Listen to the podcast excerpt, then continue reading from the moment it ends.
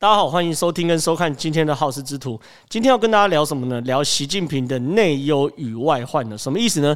其实今年是习近平非常非常关键的一年哦。第一个，共产党一百年的党庆。照理来说，对习近平来说是个非常非常重要的里程碑。如何能够证明自己是一个成仙而且会起后的领导人，对习近平来说非常非常的重要。接着，明年是换届，这一年如果习近平可以充分展现出他的成绩。而且呢，让中国人民觉得习近平是一个可以带给中国人荣耀的领导人的话，那明年习近平的换届就可以被延续。一旦开了先例，因为现在共产党的领导人是两届一任嘛，就是一次最多就只能做两届啊。所以说，如果习近平可以带领这个。呃，明年成功换届后又持续连任的话，那就是习近平第三届。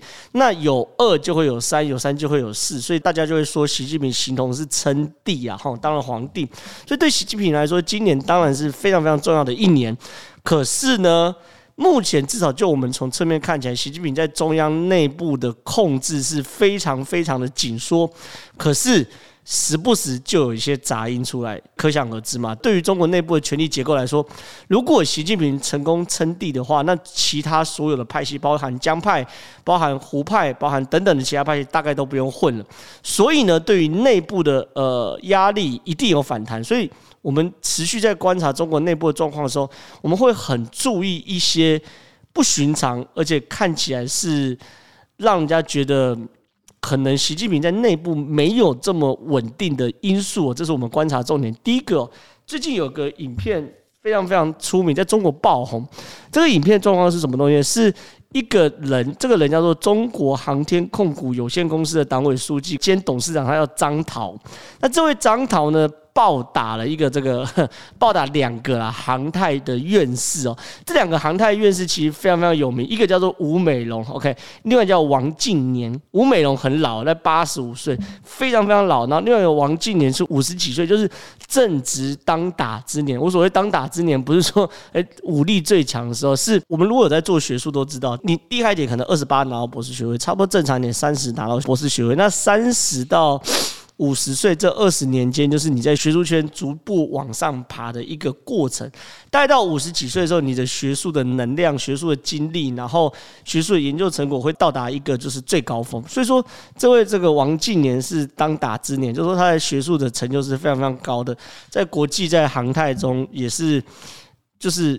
中坚分子，那这个所谓的呃年纪比较大的吴美龙八十几岁，那他就是中国在研究航太的先驱。总而言之，这两个人都非常非常的有名呐。OK，那这件事情的缘起是这样，是这个张涛哈，就在六月六号的下午邀请了这两位王进年跟吴美龙哈到他们公司访问。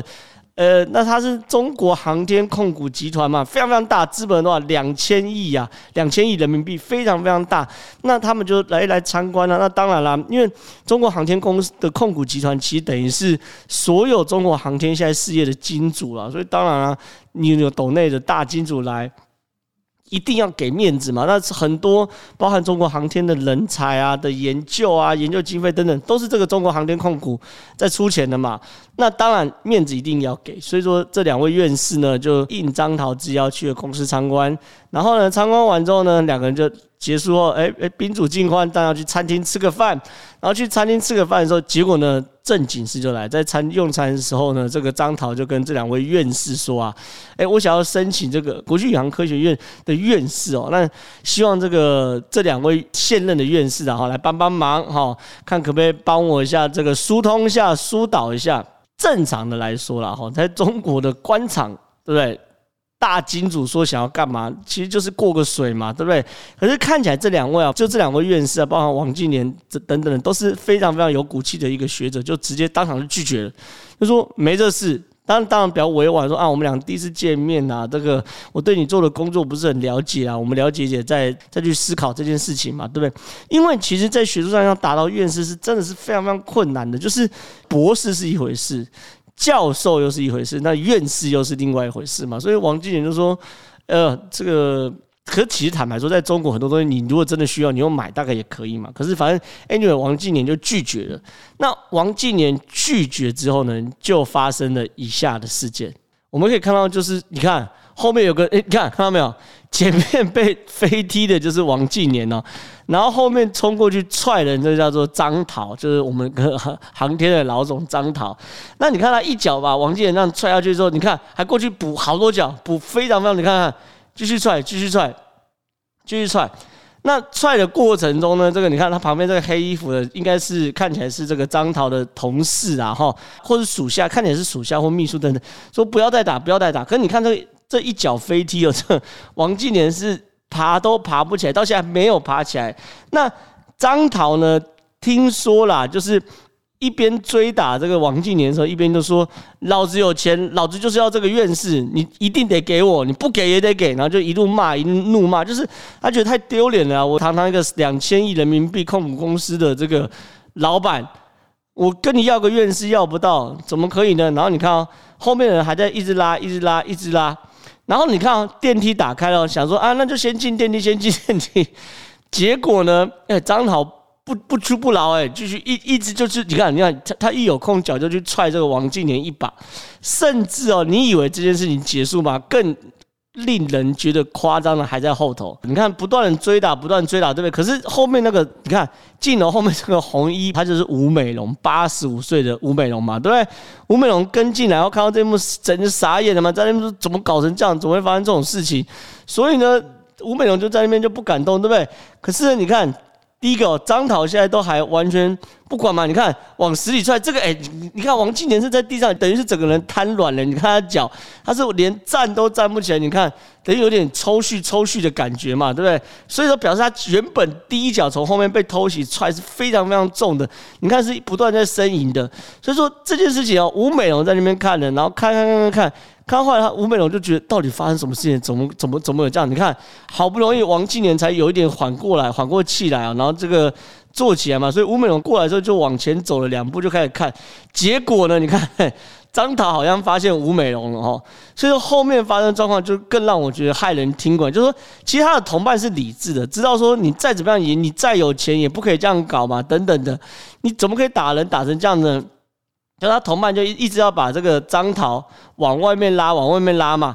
就你看张桃真的是不屈不挠。就吴美龙就是其实是想过来劝架，可是你看，哎，看看张桃要过去飞踢的王继年一脚，你看看又踹了两脚。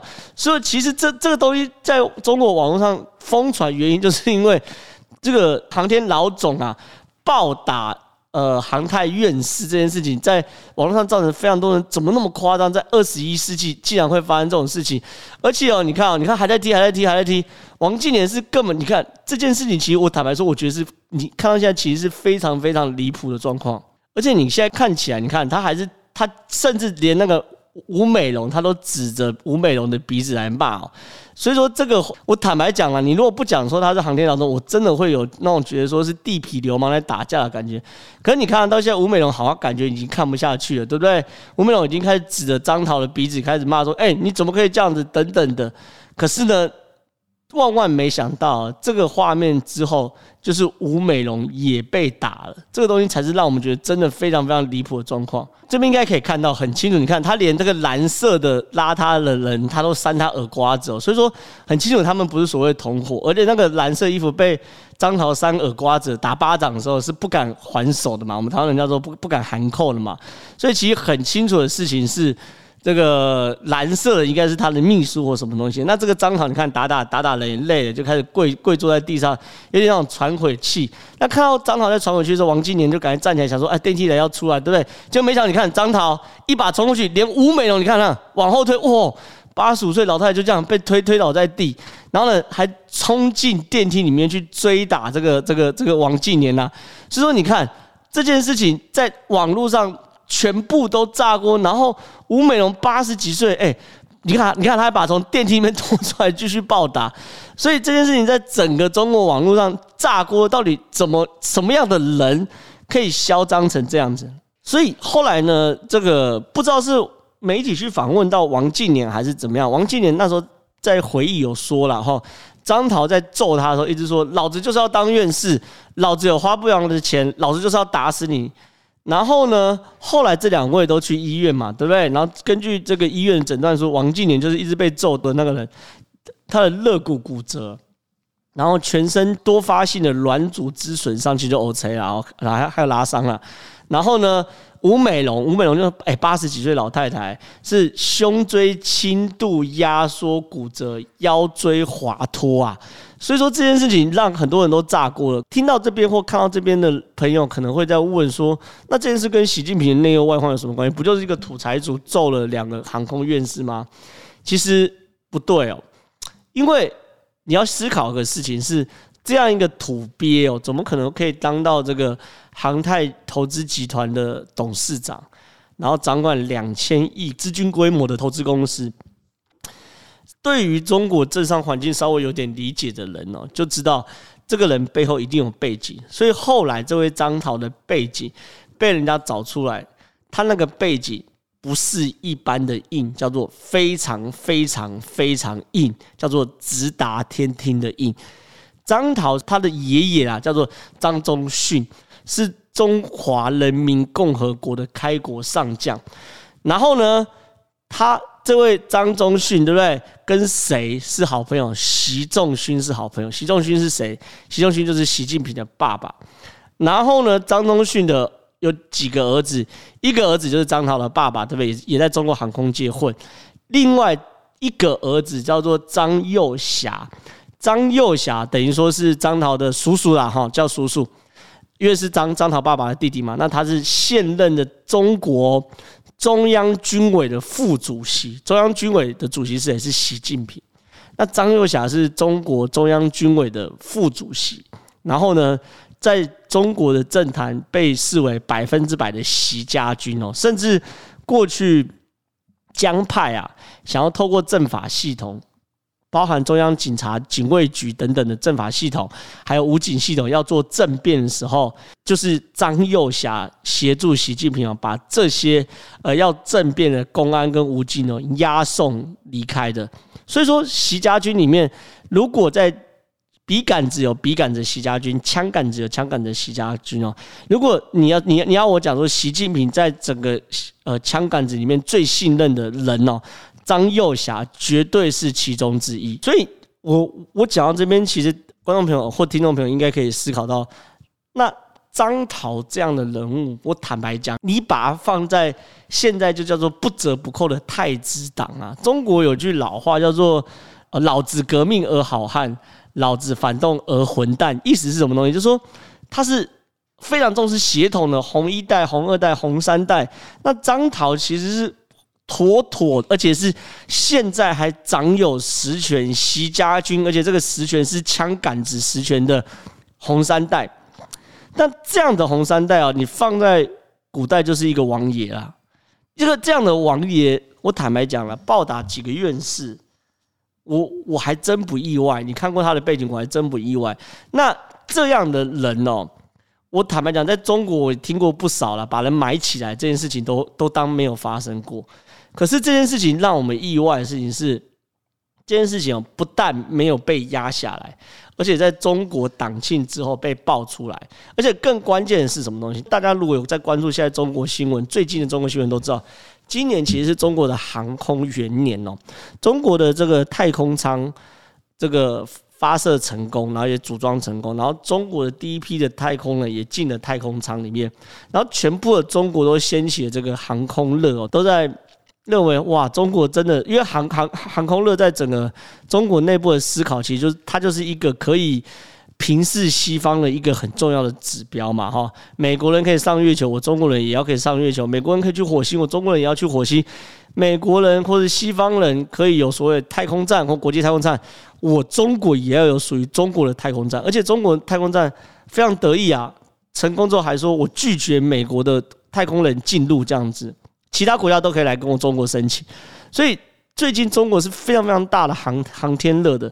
可是呢，在这个时候忽然爆出了张桃这样的事情，而且一开始是在微博疯传的。你要知道，在中国如果有心压一个消息哦，绝对压得住，没没有压不住的道理。所以说，对于很多人来说，都猜测，其实这是内部的人在给习近平难看的一个很明确的讯号，就是释出习近平其实对于中国内部的掌握的力道或掌握的权力的紧缩，并不如外界所观察。其实像张桃这样的事情啊，压都压不住。所以说，其实这件事情很多人解读就是一个中国土财主呃暴打院士，可是实际上在两岸关系或两岸政治的行家去解，就是有这样背景的红三代哦，暴打一个人变成新闻。才是新闻，好，有点绕口，可是我不知道大大家听不听懂，这是第一件事。那我们我们讲的是内忧跟外患嘛，外患是什么东西呢？最近有一个新闻是这样子的，是有大概五百多名的中国的理工研究生哦，因为都知道嘛，像台湾也是啊，你如果念硕士、博士，尤其是理工的。如果可以的话，很多人都会选择出国，尤其是去美国这边学习嘛，对不对？然后呢，最近有五百多名中国的理工的研究生哦，赴美申请签证的时候，被美国的大使馆以不符合美国移民和国籍法以及第一零零四三号总统令为由拒签哦。一零零四三号总统令什么东西呢？是在二零二零年五月二十九号，那时候川普是美国总统，二零二零年嘛，对不对？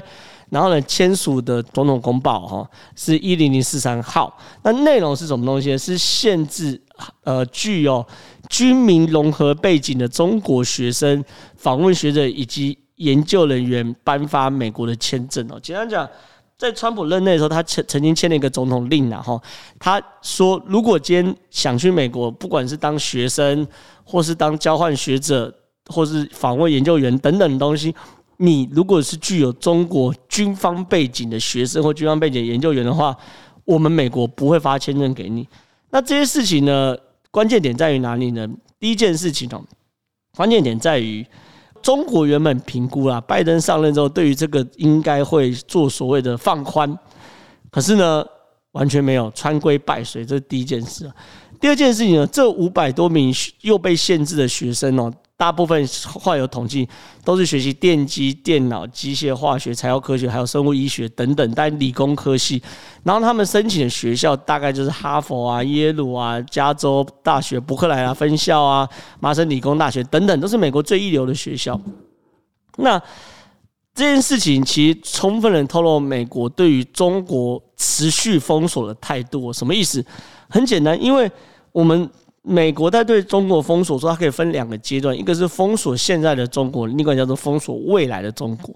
那你美国如果拜登持续认为要去封锁中国的前提之下，开始去持续禁止中国的学生去美国念书的话，这代表什么东西？很简单，你中国学生再也没办法直接的去吸收第一手的讯息。那你如果没办法直接吸收第一手的知识跟讯息的话，那你五年美国跟中国可能会看不出差距，十年可能看不出差距，和这个封锁持续了五年、十年，甚至二十年，甚至三十年之后，两个国家就会显露出差距。因为即便到现在，中国的科技都是靠不断的海归的学者、海归的学生，把中国的科技水平往上提升的。所以说，其实这个压力。这是一个事件，但它也凸显了美国对于中国的钳制跟封锁从来都没有停止。所以整体来说啊，这两件事情都是不是一件很大的事情。如果你放到国际政治对抗来说，都不是很大的事情。但这两件事情其实背后都有某种程度的政治意涵哦。张桃。暴打两院士的意涵，并不来自于我去解读中国的财大气粗以及中国人民的出路，而来自于是习近平内控机制依旧没有办法达到百分之百的随心所欲，而中国的留学生被美国禁。关键也不是这五百名留学生，这五百名留学生能不能拿到博士学位，对中国的未来的发展一点都不是重点，一点都没有差别。可是关键在于是，它反映了美国至今持续封锁中国高科技的态度跟方向。所以今年中国共产党建党一百年党庆，当然对习近平来说很重要。可是能不能尽如习近平所愿呢？好，把中国内部的压力还有外部。国际间的压力逐一化解，对习近平来说是今年到明年换届之前最重要的课题。那我们持续都会为大家来关注下去哦。站在台湾立场，我们当然会希望说，中国的领导人会是一个相对稳定而且温和，愿意重视两岸和平，然后两岸共荣共存的一个政权，这对台湾来说当然是比较深切的期望。所以说，我们会持续关注这件事情。那如果喜欢我的分析的话，未来记得一样，我们正传媒帮我们粉丝专业按赞，然后 YouTube 频道帮我们订阅起来，我们都会给大家第一手的观察跟讯息。谢谢大家。